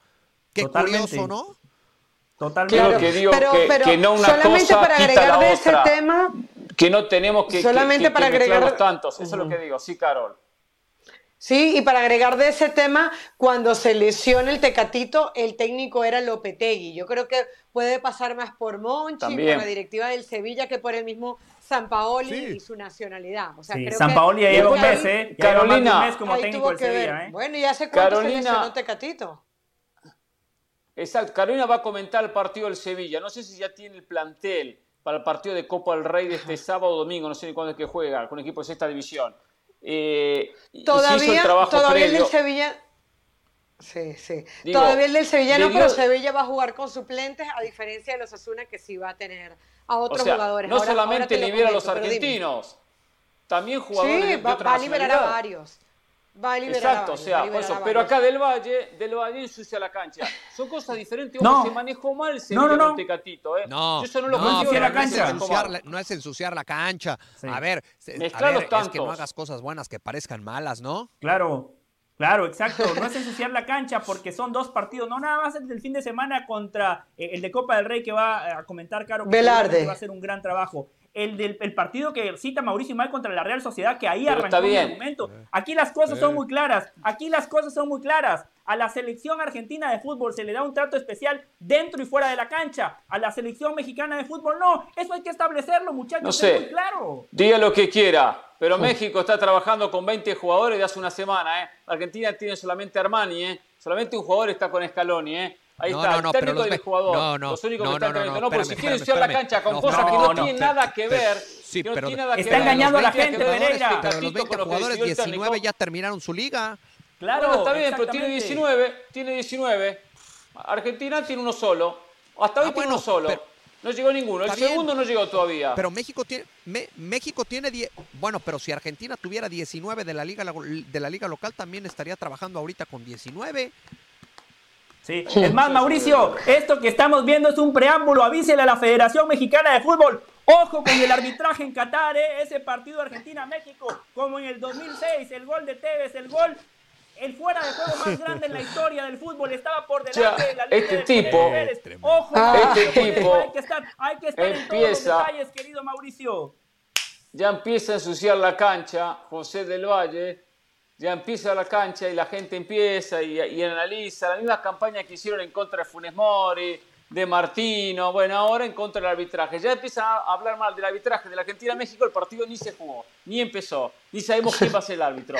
Pero bueno, los mal pensados, que lamentablemente en los medios hay muchos, en los medios hay muchos, lamentablemente. Lo del Valle es, es, es lamentable. Mauricio. Ahora, yo sí digo una cosa, a Tecatito sí le tendrían que haber dado las dos semanas, independientemente que Sí. el club le paga, le paga el salario, que le pertenece, le pertenece al Sevilla, que es dueño del pase y todo lo que ya conocemos. Sí le tendría que haber liberado. Ahora, le voy a decir una cosa, los equipos de la Premier eh, se pidieron a los equipos de la Premier que se dieran los jugadores una semana antes. Lo pidió Conmebol, que lo- los equipos le dieran la- a, la- a las selecciones una semana antes para que pudieran estar con las selecciones. Y a cambio, en la jornada eliminatoria de marzo del 2023, no iban a utilizarlo.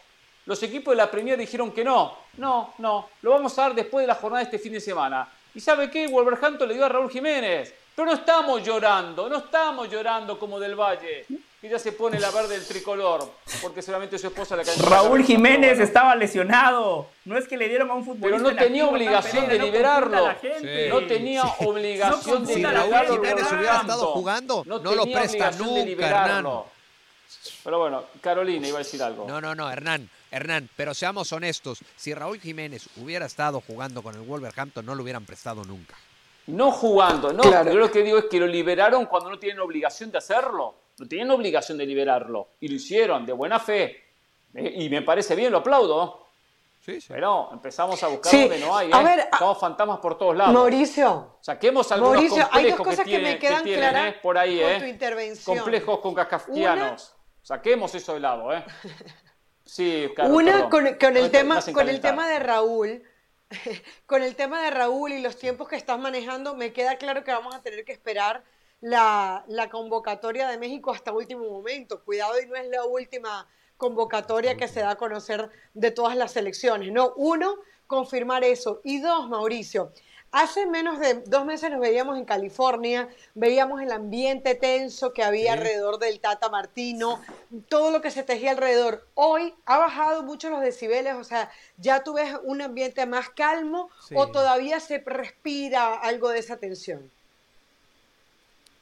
No, empezando, eh, todo, todo ha disminuido. Caro, te saludo con mucho gusto. Todo ha disminuido y recuerdo bien aquella cobertura que hicimos.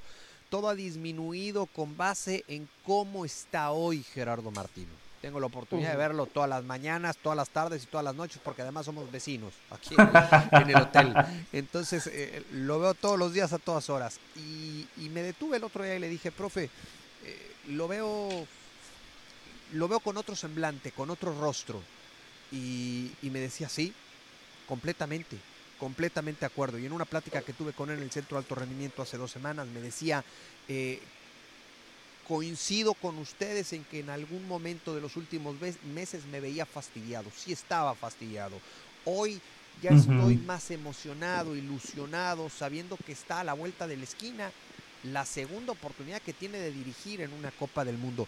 Y en esa entrevista de hace dos semanas en el Centro de Alto Rendimiento me decía que también le cayó el 20 de que va a dirigir eh, una segunda Copa del Mundo a raíz de un mensaje que recibió por parte de su hija, felicitándolo, diciendo que se me cortó el audio de Lo que va a ah, dirigir no es poca cosa. Entonces, eh, sí, es, es, es, otro el ambiente en, en el entorno de Gerardo Martino y también me parece que han ayudado, si no del todo los resultados, el funcionamiento, sobre todo el resultado contra Perú, el funcionamiento del primer tiempo contra Colombia y quieras o no, también un poquito lo que sucedió el miércoles, entendiendo las limitantes del rival, pero ese triunfo ante la selección de Irak. Seguro, eso da tranquilidad independientemente, exacto, que se sabe que fue una selección muy inferior, pero es bueno ganar con contundencia. Ya para ir cerrando, Mauricio, cuando llegan el resto de jugadores y eh, se supo que está trabajando Martino en estos días, en que ha hecho énfasis en los entrenamientos.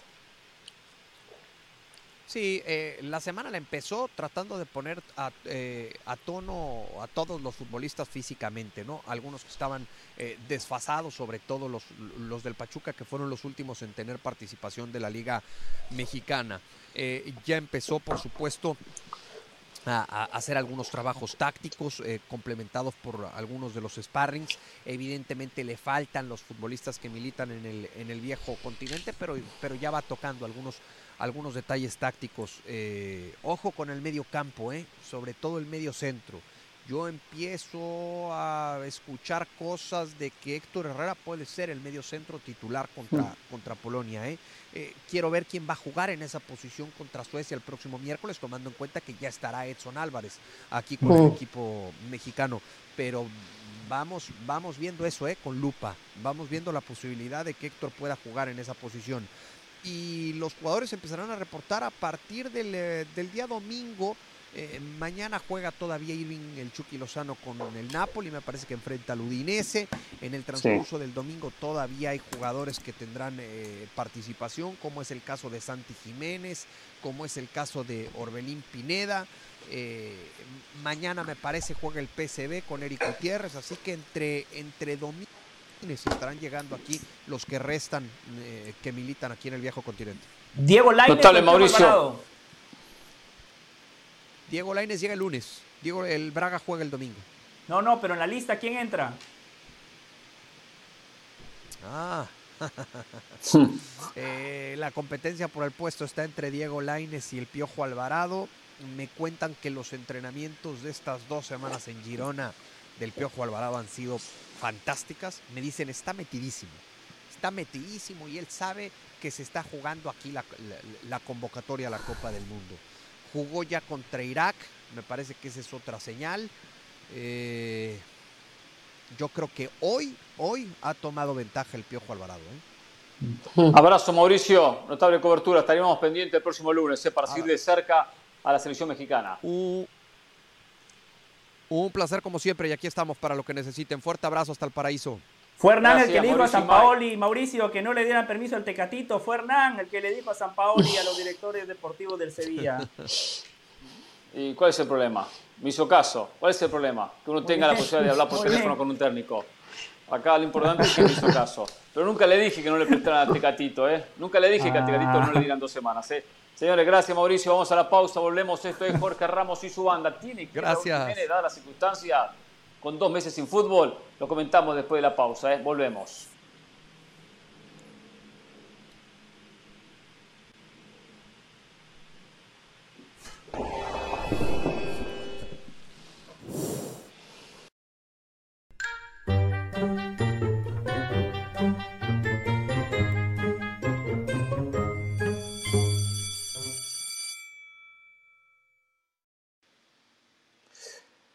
Hablamos estos días de la convocatoria de Alemania, hablamos de la convocatoria de Hansi Flick para la Copa del Mundo y llamó la atención que llamó a un futbolista Moukoko, 17 años, delantero del Borussia Dortmund.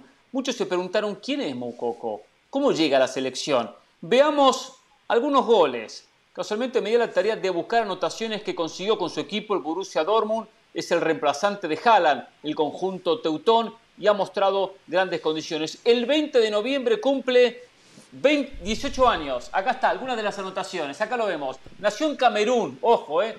Pero claro, desde los 12 años su padre lo llevó al Borussia Dortmund y ahí donde hizo su carrera de formación para llegar a la primera división. Viene la pelota aérea, que lo vemos uno de los goles que marca de cabeza, rápidamente soluciona a un equipo que forma bien y que aparte vende bien, como el Borussia Dortmund. ¿eh?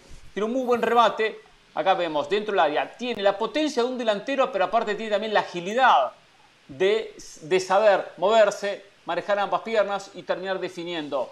Acá otra de las anotaciones que, destacamos. Fíjense esta jugada, por ejemplo, cómo va encarando el zurdazo. Un golazo impresionante eh, de Moukoko. Veremos si juega, quizás algunos minutos con Costa Rica, quizás algunos minutos contra Japón, dependiendo de cómo venga el panorama. Timo Werner quedó fuera de la selección alemana por lesión. Y bueno, va a ser una de las alternativas donde no juega un solo partido con la mayor. Ya fue goleador de todas las divisiones inferiores del Borussia Dortmund. Esto es otro golazo que termina marcando Moukoko.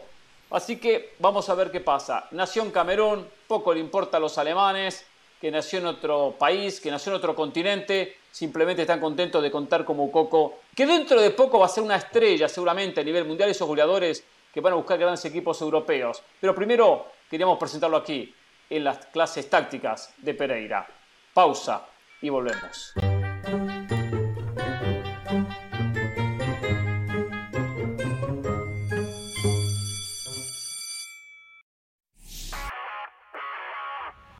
Hola, soy Sebastián Martínez Christensen y esto es Sport Center ahora. Senegal entregó la lista oficial de 26 jugadores convocados para la Copa del Mundo que está a la vuelta de la esquina y aparece nada más y nada menos que Sadio Mané. Esta es una gran noticia para Senegal. Hay que recordar que la semana pasada Mané se lesionó el peroné en el partido entre el Bayern Múnich y el Werder Bremen y su participación en el Mundial fue puesta en duda. No sabemos aún en qué condiciones va a llegar al inicio de la Copa del Mundo, pero el hecho de que aparezca en la lista de convocados es una buena noticia para Senegal, que comparte grupo con Qatar, con Ecuador y con Países Bajos. Hablando de entregar listas oficiales, lo propio hizo Lionel Scaloni. Los 26 convocados para Argentina tienen tal vez una novedad, Juan Foyt, la presencia del defensor del Villarreal. Hasta último momento Scaloni estuvo pensando en llevar a nueve defensores, por eso termina dejando fuera a Ángel Correa. La duda era que Foyt Recién sumó sus primeros minutos con el Villarreal en estos últimos días, teniendo en cuenta que no jugaba desde el mes de agosto. Paulo Dybala, también entre algodones, será de la partida para el Mundial para la selección argentina que ya sabemos comparte grupo con México, Arabia Saudita y Polonia. Finalizamos hablando de la Fórmula 1 porque Sergio El Checo Pérez tuvo una muy buena sesión de entrenamientos en la etapa previa a la calificación en Interlagos. Allí finalizó primero es el anteúltimo gran premio de la temporada de la Fórmula 1 y es importantísimo para Checo Pérez que actualmente se encuentra segundo en la tabla de posiciones de pilotos, cinco puntos por encima de Charles Leclerc. Sport Center todos los días, 1 de la mañana, horario del este, 10 de la noche, horario del Pacífico. Esto ha sido Sport Center ahora.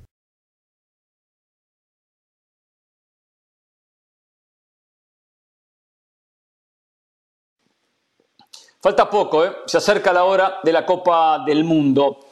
Y estaba analizando después de escuchar las palabras de Mauricio Umay en el tema Raúl Jiménez. Me llama mucho la atención este viaje a Inglaterra, esta situación de tener que ir a, a, revisarse, eh, a ver cómo está físicamente eh, con el conjunto Wolverhampton, por el desgaste que representa un viaje. Pero uno dice, Raúl Jiménez, hace dos meses que no juega, físicamente no está en un 100%. ¿Podemos pensar y ser positivos y analizar que se ha recuperado de la lesión? Sí, quizás sí, pero no ha tenido fútbol. Yo recuerdo la versión de Raúl Jiménez en las eliminatorias, cuando venía de recuperarse del golpe que había tenido en la cabeza, que venía jugando en el Wolverhampton y no anduvo bien en la selección, no jugó bien en la selección. Si no jugó bien cuando tenía el ritmo en el Wolverhampton, pero ya no era el mismo Raúl Jiménez, ¿qué podemos esperar en la Copa del Mundo? Está dando muchas ventajas México en una posición clave porque el centro delantero tiene que estar ¿eh? metido, tiene que ser picante, tiene que estar, tiene que, que aprovechar cada oportunidad, algo que no lo hizo en esa eliminatoria, con rivales inferiores. Hoy, da las circunstancias, yo no llevaría a Raúl Jiménez al Mundial. Me dio la sensación que se iba a recuperar antes, que antes sí iba a estar en mejores condiciones. Hoy veo que no, por más que de repente, ¿verdad? No tenemos al médico de la selección para que nos diga está así, está así, pero no tiene fútbol, no ha jugado, no tiene minutos, independientemente que juegue contra Suecia, 45, 50, 60 minutos. Llega sin fútbol, fútbol cero la Copa del Mundo. Desde ahí realmente eh, tiene que preocupar. Y es mucha ventaja, ¿eh? Usted lo lleva así.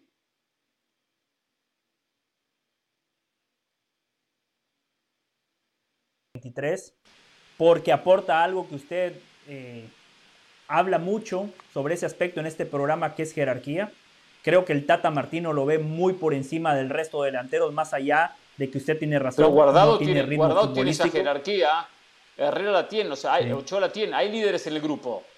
Hay líderes. Sí, pero no en esa posición tan importante, que es la del 9. No, pero el líder, eh, el líder, el líder no es por posición, el líder es en el grupo, ¿eh? No, no, no. está en el vestuario. Pero yo no hablo nada más de liderazgo. Habla, habla, no, no, habla, el líder de arqueros, el líder de defensores, el líder de medios y el líder, delantero. Entiendo que usted nunca estuvo en un vestuario, pero esto tiene que saberlo. No, no. A diferencia de usted, yo sí jugué. Usted por eso, usted por eso se dedicó a dirigir. Hasta Grecia lo llevaron, recuerdo. Yo era la Recuerdo cuando estuve en Grecia. Esa copa que usted tiene en su casa es gracias a mí, ¿eh? Pues primero ganó algo gracias a mí. Segundo, cuando íbamos a jugar esa copa, digo la verdad, no había ni vestuarios. Nos cambiamos al costado de la cancha, ¿eh? Ahí nos cambiamos al costado de la cancha, entonces eh, no existía ese vestuario. ¿Y del Valle era líder? cuando hablo de vestuario, ¿Y del Valle era líder o no? No, no, no, caro, no, como Messi, se escondía, ¿eh? Como Messi, caro. Se escondía, se, escondía detrás de Masanti. Tiene condiciones técnicas. El líder no tiene, no tiene posición de líder. Pero, mire, volviendo al tema, yo sí lo llevo porque en esa posición, si hablamos de jerarquía, está muy por encima del resto de sus competidores. Después, en todos los ¿Pero qué versión? ¿Pero qué versión? ¿Ah? Entiendo que el jugador de la Premier está por encima del jugador de la Liga MX. La compro, la compro. Jugador de la Premier. Pero ¿qué versión de Raúl Jiménez vamos a ver o podemos ver ahora? ¿Qué versión? Bueno, eliminatorias? Eh, eh, ¿A usted lo convenció el, Jiménez de las eliminatorias? No, pero si usted, Carolina y yo hacemos un repaso de esas eliminatorias, vamos a encontrar que el principal déficit de esa selección era la generación y no la definición. ¿Cuántas veces Funes Mori, Raúl Alonso Jiménez o Henry Martín estaban de cara al arco contrario? ¿Cuántos mano a mano tenían? Era una selección que no generaba. Después, Hernán, hay futbolistas que tienen un, un nivel protagónico y hay otros que son actores de reparto. Jiménez en esta selección para el entrenador es un jugador muy importante y yo como Martino, si me voy a hundir, yo me quiero hundir con mi gente, Hernán, si me voy a hundir, yo quiero hundirme con usted y con Carolina, no con futbolistas que no han sido parte de, mi proceso. No, no, usted se puede hundir, eh, pero yo me voy a hundir con usted, ¿eh? Yo no me hundo con usted, ¿eh? A ver, Hernán. Usted se puede hundir solo, ¿eh? Hay una realidad hay técnicos que mueren con los suyos, literalmente. O sea, hay técnicos que entienden los momentos futbolísticos que pueden estar viviendo otros jugadores, el caso de Santi Jiménez, si le queremos llamar, pero para el Tata Martino, el que le da confianza, el que le da tranquilidad, es Raúl Alonso Jiménez. No se nos olvide que se supone que hay una ilusión en el equipo mexicano de pasar a una próxima ronda y me imagino yo que el Tata Martino dice, bueno, si logro que tenga fútbol, si logro que tengo algunos buenos minutos en una instancia importante como una próxima ronda, pues tengo la posibilidad de tener un tipo de jerarquía como Raúl Alonso Jiménez. Lo otro es que no le sobran los jugadores en ese puesto a la selección mexicana. Entonces, ¿qué dices? Bueno, me voy con uno que conozco, que es de garantías, etcétera. Y lo otro, el ejemplo que está trayendo a la selección mexicana. Hay algunos intangibles en el fútbol como por ejemplo, qué sé yo, el día que el Dibu en la Copa América no había conocido a su hijo y de repente Messi utiliza en la arenga que, el Dibu no conoció a su hijo y por eso está ahí. Bueno, el día de mañana en una arenga dirá el Tata Martino, miren todo lo que ha hecho Raúl, fue para Inglaterra, volvió y está aquí con nosotros. Entonces yo creo que hay algunos referentes que te pueden hacer la diferencia y pienso yo que el Tata Martino está apostando a eso. La arenga se puede eh, eh, manejar de cualquier tema. eh, eh, si saco a Jiménez y pongo a Chaquito Jiménez, mire el caso de Chaquito Jiménez, estaba fuera del Mundial y ahora se incorporó con ah. esfuerzo, con No, no, no es lo mismo. Con perseverancia. El Chaquito Jiménez está en el Mundial, por eso nos rompemos Yo le entendí, Caro, ¿eh? y nos matamos en la cancha. O sea, podemos lo que sea. Son intangibles. Son intangibles. Muy buenos Siempre motivos. Muy buenos ejemplos. Siempre motivos. Yo le digo a ustedes, a ustedes, después que Raúl Jiménez eh, eh, se lesiona lamentablemente el golpe en la cabeza, vuelve, ¿qué sensaciones les dejó ese, ese Raúl Jiménez no fue el mismo. a su golpe en la cabeza en selección que no fue el mismo. No fue el mismo. Sí, yo, yo, le, yo le respondo de la siguiente manera. Lejos de la versión que nos mostró antes del golpe, pero si lo comparamos con su competencia, con Funes Mori, con Henry Martín y con Chaquito Jiménez, esa versión igual me sirve, ¿eh? Me sirve esa versión de Raúl Alonso. Bueno, en la eliminatoria no era solo generación que le faltaba, ¿eh? Le faltó finalización con Raúl Jiménez como nueve. Y recuerdo jugadas que Raúl Jiménez las terminó mal. Lo veía mal con la pelota. Yo simplemente me, baso de eso. Ese Raúl Jiménez no fue lo que esperábamos. Y ahora hay que, hmm. hay que agregarle eh, que hace dos meses que no juega. Hace dos meses que no juega. Y que viene de una lesión, o tiene la, recuperación de una lesión que hasta es peligrosa y que tengo entendido que puede volver en cualquier momento, una pubalgia. Por eso digo, en, esos factores, en esas circunstancias, la veo complicado, veo complicado.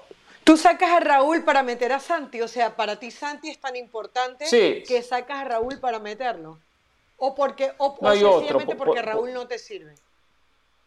No, veo que Raúl no va a sumar, no va a sumar. Entiendo los 26, entiendo que habla José de la jerarquía, eh, que le veo más jerarquía o más, más liderazgo desde, no el recorrido en su carrera, porque verdad que él jugó en la Premier y que el resto no ha jugado en la Premier, y que él ha jugado en el torneo más importante de clubes del mundo, eso lo entiendo, pero liderazgo no, no tiene que ver, siempre no va de la mano con la liga más prestigiosa que se ha jugado.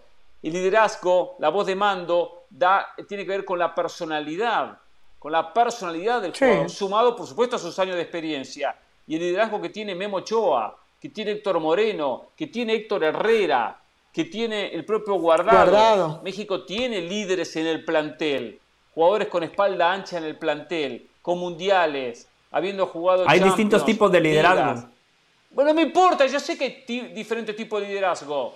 Yo sé, pero no es algo bueno, que sí importa, porque usted nada más habla de liderazgo desde la pues palabra. Si usted me dice, si usted me dice Polonia, Polonia, Polonia con Lewandowski, es Lewandowski y el resto, por más que menciona a Zielinski o al que quiera, no, hay mucha diferencia, porque lo que hizo Lewandowski, el resto ni se acercó, pero es un líder de otra manera. Pero en México lo que logró Jiménez, el resto lo logró. Lo de Guardado ha sido muy bueno en Europa. Y lo de Herrera también dentro de todo. Por eso que digo, ahí no, no, no veo esa diferencia. Yo lo que digo es que no se puede dar muchas ventajas. ¿eh? México no le ha sobrado en la historia de los mundiales para dar ventajas. Y hoy que juega Raúl Jiménez es dar ventajas. Tenemos la pausa.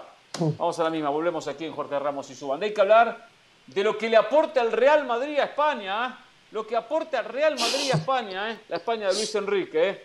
Eh, extrovertido Luis Enrique. Eh, ¿Cómo voy a exhibir a algunos compañeros hoy con ese tema? ¿Cómo los voy a exhibir? En la conferencia. Volvemos en Jorge Ramos y su banda.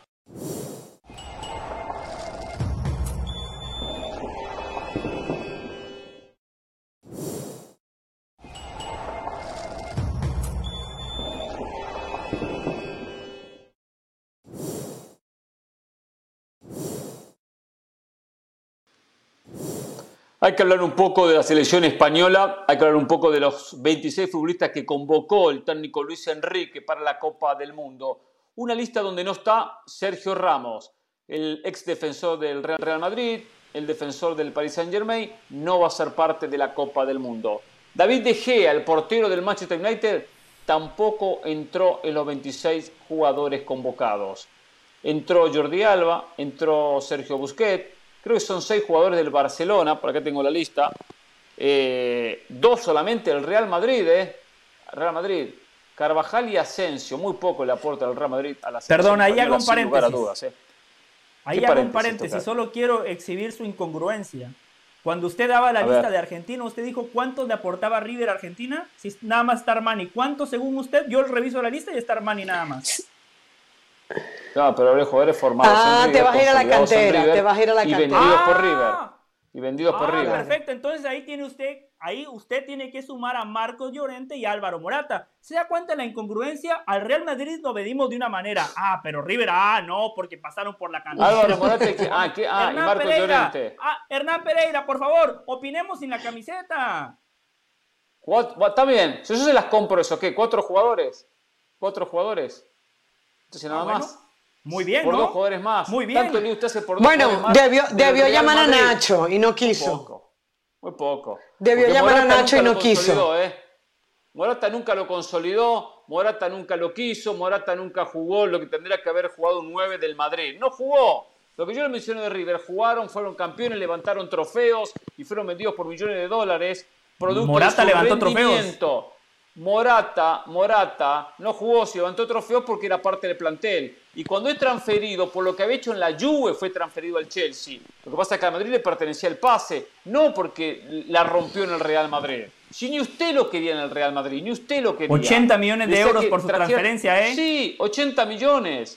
80 ¿Y millones. ¿En cuánto vendió a Julián Álvarez?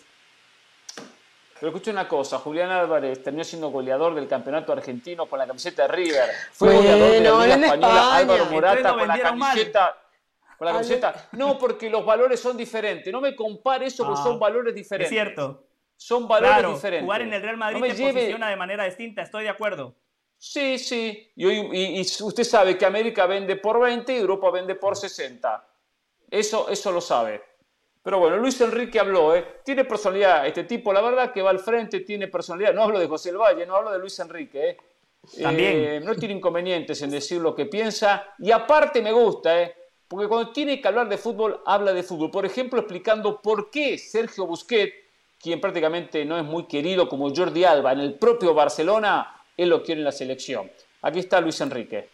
Rafa Nadal, ¿no?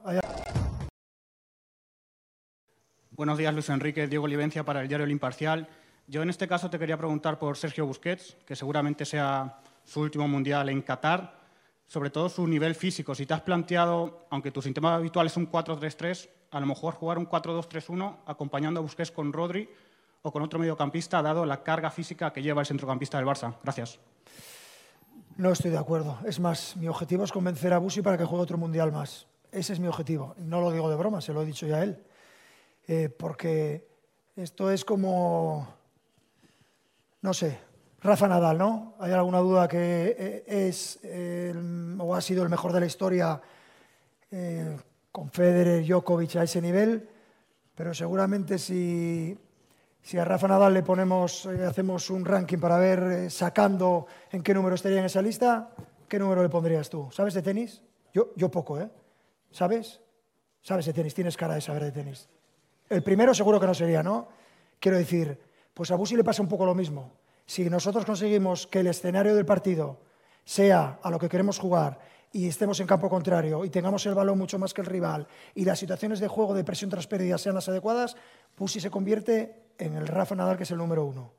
Si miramos solo el saque y empezamos a jugar largo y nos alargamos y nos partimos, pues evidentemente Busi no es el mejor pivote pero yo no veo en el panorama mundial ningún pivote mejor que Busi para jugar a lo que nosotros queremos jugar. No lo veo. Soy el mejor entrenador que pueda haber en la faz de la tierra, sin ninguna duda. Ya estoy tranquilo que ya vendrán luego las críticas.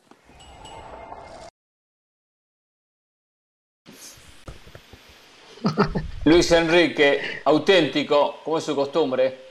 Eh, un poco bromeaba con esto que es el mejor técnico en la faz de la tierra, pero está bien, lo que transmite es el mensaje es de acuerdo a la confianza que él se tiene y, lo que él le transmite a los jugadores, que él es el mejor, está preparado. El técnico no puede estar dubitativo, con dudas, no, tiene que mostrar seguridad. Y él la transmite. Lo busqué muy claro, muy claro. Y estoy con él, mucho más con el juego que practica Luis Enrique. Que necesita un jugador como él. Aparte esos volantes centrales, esos pivotes, esos volantes defensivos, no se sienten cómodos compartiendo esa posición con otro jugador en el 4-3-1. Se sienten mucho más cómodos con el único volante central, con dos interiores, con dos interiores. Gaby Pedri. por izquierda. sí, puede ser con, con Gaby y, con Pedri, como lo hacía en su momento, por supuesto, con, con, con Xavi y con el propio Iniesta. Entonces, eh, hay características que llevan. Pasa que como hay campaña en Barcelona en contra de Jordi Alba, campaña en, Barcelona en contra de, de, Busquets, y como las cosas se repiten porque algunos dicen algunos disparates, como algunos compañeros en este programa, y después la gente compra No le digas rápido, Caro. Entonces, no, no, por usted, no digo por Caro, digo por usted. pensé que muy los comentarios. No, no, por usted, por usted lo digo exactamente. Ah. Pensé que iba a criticar a Luis Enrique usted, Hernán, porque a usted le gustan los técnicos que hablan de fútbol, ¿no? Luis Enrique habló de tenis, Rafa Nadal. es una comparación, es una comparación lo de Nadal. Pero usted no entiende de las igual comparaciones. Manera, no tiene la capacidad de analizar lo que dijo Luis Enrique, una muy buena comparación. Tengo la capacidad. Que puede ser que no sea el mejor en el saque, pero el rendimiento que tiene. final. Dijo, al final dijo, para mi sistema, para lo que yo pretendo jugar, Sergio Busquets es el futbolista perfecto. Listo. No había necesidad de hablar de tenis y decirle al colega, tú tienes cara que sabes de tenis, es como yo le veo la cara a usted y a Carolina y no tienen cara que sepan de fútbol, pero igual son mis compañeros y los respeto. Algunos puntos para destacar. Nosotros que le, que le enseñamos que le enseñamos a usted todas las tardes. Día a día. Lo admite. Lo que le ha enseñado Carolina, lo que le he enseñado yo cada día en este programa y que usted pues repite, aparte usted repite, repite. Le digo más. Soy como una esponja. de las selecciones de segunda línea que fueron históricas en, los mundiales. Eso, eso lo dije yo hace años y él lo escuchó y lo ah, repitió. Lo de Suecia, lo de ah. Bulgaria, lo de Turquía y ah. empieza y lo repite y dice que no aprende nada. ¿Y entonces por qué dice que América es mejor que Europa? Entonces se, contradice, pero bueno, No, no, no, no, ese es otro tema, ¿eh? Eh, está hablando de selecciones de segundo nivel, que han llegado más lejos que las de segundo nivel de, de, América. Es otra historia. Ya le dije el porqué. Ya le di el porqué. Sí, Pero bueno. Este, Hernán, hoy ha sido un día desafortunado para usted, lo vengo exhibiendo durante las últimas dos horas. Eh, Gaby va a ser el futbolista más joven en la historia de España en jugar una Copa del Mundo. 20 de los 26 futbolistas convocados por Luis Enrique no tienen experiencia en Mundial, pero me encantó lo que dijo. Esta es una selección con mi sello y ¿saben qué? El técnico de cualquier selección se ha ganado ese derecho. A ver, yo creo que la, la convocatoria de Luis Enrique lo que nos deja claro es que si España le va muy bien el Mundial, va a ser la victoria de Luis Enrique por lo que ha llevado por, el frente, la gente que ha tenido que dejar afuera. Hoy algunos no le perdonan que, por ejemplo, tenga un Eric García por, por encima de Sergio Ramos o incluso el mismo Nacho. A ver, todos sabemos que Nacho no es el central titular del Real Madrid, pero sabemos de la polivalencia de Nacho, sabemos lo que eh, es un jugador que te puede dar cosas diferentes. Entonces uno dice, ¿realmente Eric García y Pau Torres son mucho más que Nacho o mucho más que Sergio Ramos. En un principio eso, ¿no? La juventud, eh, un equipo que él ha hecho a, su imagen y, semejanza, para bien o para mal. Y lo otro tiene que ver con el que él es esa gran voz. Hoy yo veía esa rueda de prensa y a diferencia de otros equipos, no sé, como Inglaterra, que pusieron muñequitos y pusieron afiches y le pusieron arte, era Luis Enrique hablando y diciendo, los arqueros son estos, los defensas son estos, dio rueda de prensa, dijo todo lo que dijo y que ya hizo todo el ruido. Es decir, él no quiere que se escuche una voz por encima de la de él. Hablaba con, con Martina Einstein, que estuvo en la rueda de prensa, y me decía, hay optimismo, pero realmente todo va alrededor de Luis Enrique, un equipo que no tiene, un, tipo que no tiene fisuras, que va de frente. Y yo creo que al, ya viendo todo esto y viendo lo que juega la selección española, yo le pondría eh, eh, el interrogante. Yo creo que es un equipo que eh, no podemos dejarlo afuera, no es candidato para ganar el campeonato del mundo, pero no podemos dejarlo fuera de que, de que pueda terminar dando un campanazo. No sé si para ser campeón del mundo, pero para llegar a una final, porque Luis Enrique sabemos lo que es capaz de hacer a nivel colectivo y a eso está apostando él. Y es lo que tiene que hacer con esta selección española, es sacar diferencia en lo colectivo. Porque independientemente que tiene algunos jugadores de, de peso, de trayectoria, de equipos importantes, no cuenta con una delantera que, que, asuste. Muchos de estos Como le dije hace un rato. Fernán Torres. Tiene un solo 9 de área. Es Morata. No sorprende. Nico Williams, lo vemos, tiene, es veloz, rápido. Pero bueno. Sí. Jeremy Pino, delantero del Villarreal, uno más. Álvaro Morata, eh, no, nunca logró ser un 9 eh, de categoría, un 9 de estilo, un Lewandowski. No, siempre estuvo ahí, le faltaron cinco pero, para pero el usted peso, acertó, ¿eh? Hernán. Usted acertó en Marco su comentario Asensio. inicial. El colectivo. Por eso Europa gana los eso. mundiales. Justamente por eso. Bien, Hernán. Muy bien. Lo felicito. Sí, y para finalizar, pero- déjeme no, decir no, una frase. Pero el Real Madrid no tiene ninguna obligación con la selección de. España. La España obligación del Real Madrid es ganar la Champions, la Liga, la Supercopa de España y la Copa del Rey. Sí, pero qué orgulloso poder aportar algo a la selección y no aportar casi nada como Real Madrid. España ganó cuando tenía colectivo, porque era un Barcelona sumado individual. Estaba Iniesta, estaba Xavi, estaba Busquets mucho más joven. O sea, por eso terminó ganando España. Ojo, ¿eh? Piqué. Ojo, ¿eh? Ahora, yo no- nadie está diciendo que esta selección va a terminar ganando, ¿eh? Porque yo no veo a, a España campeón del mundo, ¿eh? Con, con, con, con Dani No. Olmo o con el propio eh, Ansu Fati, que bueno, vamos a ver si Hugo, logra es una de las promesas. Hugo Villamón. Puede tener o, o, o Sarabia, el delantero del PSG, también suplente. O sea, que hay muchos suplentes, ¿eh? Muchos suplentes. Señores, buen fin de semana, ¿eh? Gracias, Carlos, gran trabajo, ¿eh? José, a ver si mejoramos para el lunes, ¿eh? Nos encontramos el lunes. Trataré. Bye.